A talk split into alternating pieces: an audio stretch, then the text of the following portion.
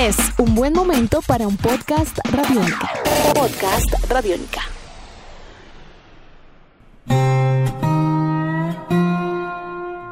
Bienvenidos al podcast La Trilogía de las Crispetas. Luego de tenerlos descuidados por varios meses, estamos de regreso con reseñas de películas. Mi nombre es Iván García, arroba Don Bestia, Giancarlo Vega en la producción y les recuerdo que este podcast es interactivo. Ojalá lo estén oyendo con audífonos porque de lo contrario se van a encontrar con todo un caos más adelante. La idea es que ustedes decidan cómo se va a desarrollar el podcast. Si por el canal derecho, con algunos datos de la producción, libre de spoilers, o por el canal izquierdo, comentando algunos detalles importantes de la trama. ¿Están listos? Nos trasladamos al inicio de la década de los 90. Tarantino había estado trabajando en Video Archives, una tienda de video en los 80s. Pero ¿cómo así que una tienda de video? Pues resulta que antes de Internet, Netflix, YouTube y demás, si uno quería ver una película que ya no estaba en cines o un buen clásico, pues tenía que ir a una tienda de video y alquilarla. Le entregaban a uno un cassette, por lo cual había que tener un reproductor en casa, y pues mucho antes del Blu-ray y el DVD existían los Betamax y los VHS. En fin, Tarantino trabajaba en una tienda de estas, y pues obvio, se la pasaba viendo películas todo el día. Esto era algo así como dejar a un perro cuidando salchichas. Esa gran cantidad de cine que consumía diario Tarantino constituyó su mejor escuela de formación cinematográfica. Bueno, eso y su primera película como aficionado, My Best Friend's Birthday, del año 1987, una película que costó cerca de 5 mil dólares rodada en 16 milímetros, blanco y negro, de la cual se rescataron apenas 36 minutos que se pueden encontrar fácilmente en Internet. La duración original de la película era como de 70 y pico de minutos, más o menos, pero hubo un accidente en el laboratorio de edición y demás, y pues bueno, solamente se rescataron esos 36 minutos que se pueden ubicar por ahí en YouTube. Ahora, ese guion sirvió también de base para lo que sería luego True Romance, cinta que Tarantino escribió por encargo como guionista profesional. Pero eso es otra historia, lo que fue True Romance, lo que fue Natural Born Killers, que él había hecho una historia, había escrito pues, y después llegó Oliver Stone, hizo la película y Tarantino no quedó feliz para nada, dijo que le había destrozado su guion, que lo sacaran de los créditos de la película. Pero bueno, esos son otros temas. Lo que tenemos acá es que, bueno, estábamos diciendo que esto fue la formación eh, cinematográfica para Tarantino. Es de los que dice que pues, la mejor manera de aprender a hacer cine es haciendo cine. Pero bueno, en fin, entremos ya en materia. Llegamos a su primer largometraje oficial, la primera película estrenada en salas que decía, escrita y dirigida por Quentin Tarantino. Estamos hablando de Reservoir Dogs. En principio, la película se planeó con un bajísimo presupuesto de 30 mil dólares para filmar en 16 milímetros blanco y negro, y Tarantino con una pequeña ayuda de sus amigos. El productor Lawrence Bender le presentó el guion a su maestro de actuación y la esposa de este se las arregló para pasarle el texto a nada menos que Harvey Keitel, a quien le gustó tanto que se ofreció como productor ejecutivo y así ayudar a Tarantino y Bender a levantar la plata de una manera más fácil. Así fue como lograron reunir cerca de un millón y medio de dólares. Luego vino una sesión de casting en Nueva York, encuentran a Steve Buscemi, Michael Madsen, Tim Roth y parafraseando al coronel Hans Landa, It's a bingo. Ooh, that's a bingo. Y ahora viene un interesante punto de giro. Aquí es donde van a escoger cómo terminará esta reseña. Les pedí usar audífonos por una razón. Cada terminal tiene marcada una L o una R para poder diferenciar los canales del sonido estéreo. Así, L indica left o canal izquierdo, mientras R indica right o canal derecho. Entonces, si aún no han visto la película y quieren evitar spoilers, continúen oyendo solo por el audífono derecho, el de la R.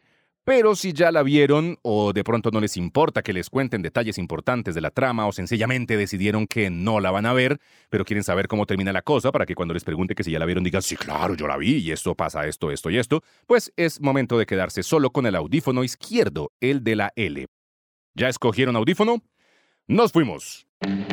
Recuerden que este es el canal de los spoilers. Reservoir Dogs es la historia de seis criminales que son contratados y si no, pues bienvenido llamado Joe Cabot. Entonces, comienza Reservoir Dogs y vemos a ocho hombres desayunando seis personajes en Los Ángeles hablando acerca de una sal clave para una joyería. Aparece por ahí el jefe específicamente Cabot, rojo, Eddie. Están muy confiados con que la cosa saldrá pues lo planeado, pero la policía llega en el momento del robo, se arma la balacera y rosado y de encuentro que tenían destinados los ladrones de llevar a cabo el robo. Los jefes lo ejecutan los ladrones. Así que la policía Ellos sabía estos nombres en clave, pues, en fin. para que no La cinta cuenta con elementos pues, distintivos de la filmografía de encontramos entonces tales como la narrativa no lineal, vemos significa que vamos a encontrar robo, pero todo está trama, podemos pasar del robo a la planeación, del señor luego de ver a un personaje sangrante, después tener una batalla de rasguño, escenas del final de la trama en la mitad de la película. Asimismo encontramos referencias a la cultura popular, mucha sangre, códigos de honor entre los bandidos, largos pero atractivos diálogos, participación del mismo director actor café en algunas está escenas, muerto, que asume un humor negro que incomoda a algunos, pero y además a Rubio se fue esto, marca en registrada de Quentin a varios civiles y esto está Revisemos algunos datos sobre la película. Vemos como el señor Rubio se encuentra con los jefes, con los cabots. Una Ellos querían premiarlo a él porque de rodar en 35 días. de cuatro años en la Tarantino cárcel. escribió el guion completo de la había delatado un total Joe, de tres semanas de una y media. rebaja de condena. Eh, o hay así, que recordar, por ejemplo, que la bodega donde se desarrolla la gran mayoría de la historia de este rollo, eh, que era el punto de encuentro tanto, para los ladrones después robo, es realmente una antigua morgue que fue adaptada para la bodega. Vemos que aparece por ahí alguno dice, ah, no, voy a ir un día a de pronto a ver si encuentro esa llamado Marvin pues difícil. Nash. Esa morgue Aquí fue demolida se empieza tiempo a poner cuchi cuchi la cosa. Sabe también que Robert Kurtzman, el creador de efectos especiales para películas como a Nightmare on Elm Street 3 información, o Halloween que nos delató, o Depredador, o Evil Dead 2, le ofreció sus servicios de maquillaje cinematográfico gratis diamantes a llevarse los rodajes de la película con la condición de que Tarantino escribiera el guion de una historia no que están los diamantes, el señor Rosado los había película resultó ser nada menos que pues, ya comienza a calentarse mucho más el ambiente. Crepúsculo al amanecer del año 1995, el señor Rosado y el señor Bien Franco de solucionar de la cosa mientras el señor Naranja se encuentra Sabemos también que parte en el suelo, supuesto de Reservoir Dogs casi que moribundo grita y esto hace que la cosa se interpreta a mafioso Joe Cabot. Vemos que el señor eh, Eddie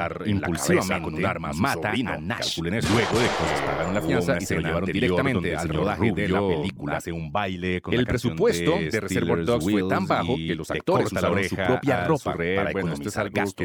Aunque toda esa carga del traje amor negro, spoiler, pues, ellos visten un traje negro el espectador para el robo. Como estos trajes fueron momentos. obsequiados por el caso Es que cuando Eddie mata al únicamente porque le encantaba matarlo, la historia, pues, hay que pues decir quería que, se detuviera la grabación por un detalle a Nash tan en eh, que se habían quedado solos, que él así. es el policía Podemos decir también que en un principio el rol de Mr. Pink fue el señor Rosado y que todo el resto de la policía va a llegar eh, rápido, así que que son contratados para este robo. el señor Naranja usan nombres en clave, sí, nombres de otras escenas, otros saltos narrativos, vemos cómo el señor naranja, está en la policía, está encomendado de esta versión especial de cómo se va infiltrando en esta banda, de cómo tiene que destinado para de cómo tiene que hacer todas las piruetas necesarias para que no lo pillen, lo superaran a todo lo demás, se quedaría con el puesto. Saben que esto va a terminar que una tragedia hizo la audición, una especie de papel y Tarantino pasó a hacer contra otros, hay muchos disparos. Es una película que está ubicada entre las 10 mejores cintas de robos en la historia del cine. Luego de esa, voy a en la bodega, que es el que sabía villano, el robo es diamantes, a toda la trama y pues, se eh, vuela. Nunca se muestra. El señor Blanco Curioso. el que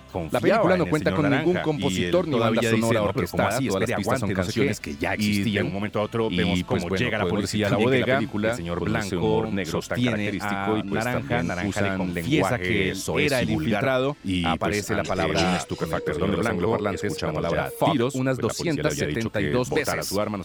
También podemos decir que ninguna mujer tiene ningún tiroteo, muertes y todo lo demás. Y pues bueno, ya ahora es, momento, de usar los audífonos, nuevamente, para terminar, la reseña. esta reseña. Eso es todo por ahora, ya lo saben. Mi nombre es Iván García, arroba Don Bestia. Un agradecimiento especial a Giancarlo Vega. Eh, parece ser que es uno de los hermanos Vega, uno de los Vega Brothers que es una película que, bueno, nunca llegó a realizarse. Pero bueno, eso es también otra historia de esas que salen por ahí alrededor de Quentin Tarantino. También un eh, saludo a la colaboración especial del señor Juan Pablo Pérez. Pueden escribirnos en arroba radiónica, arroba don bestia o también con el numeral La Trilogía de las Crispetas. Suscríbanse a nuestros podcasts en iTunes, Google Podcast, Spotify o en www.radionica.rocks. Recuerden también todos los martes de podcast. Y no dejen que nadie les diga que una película es buena o mala. Eso solo depende de los ojos que la ven. Hasta pronto.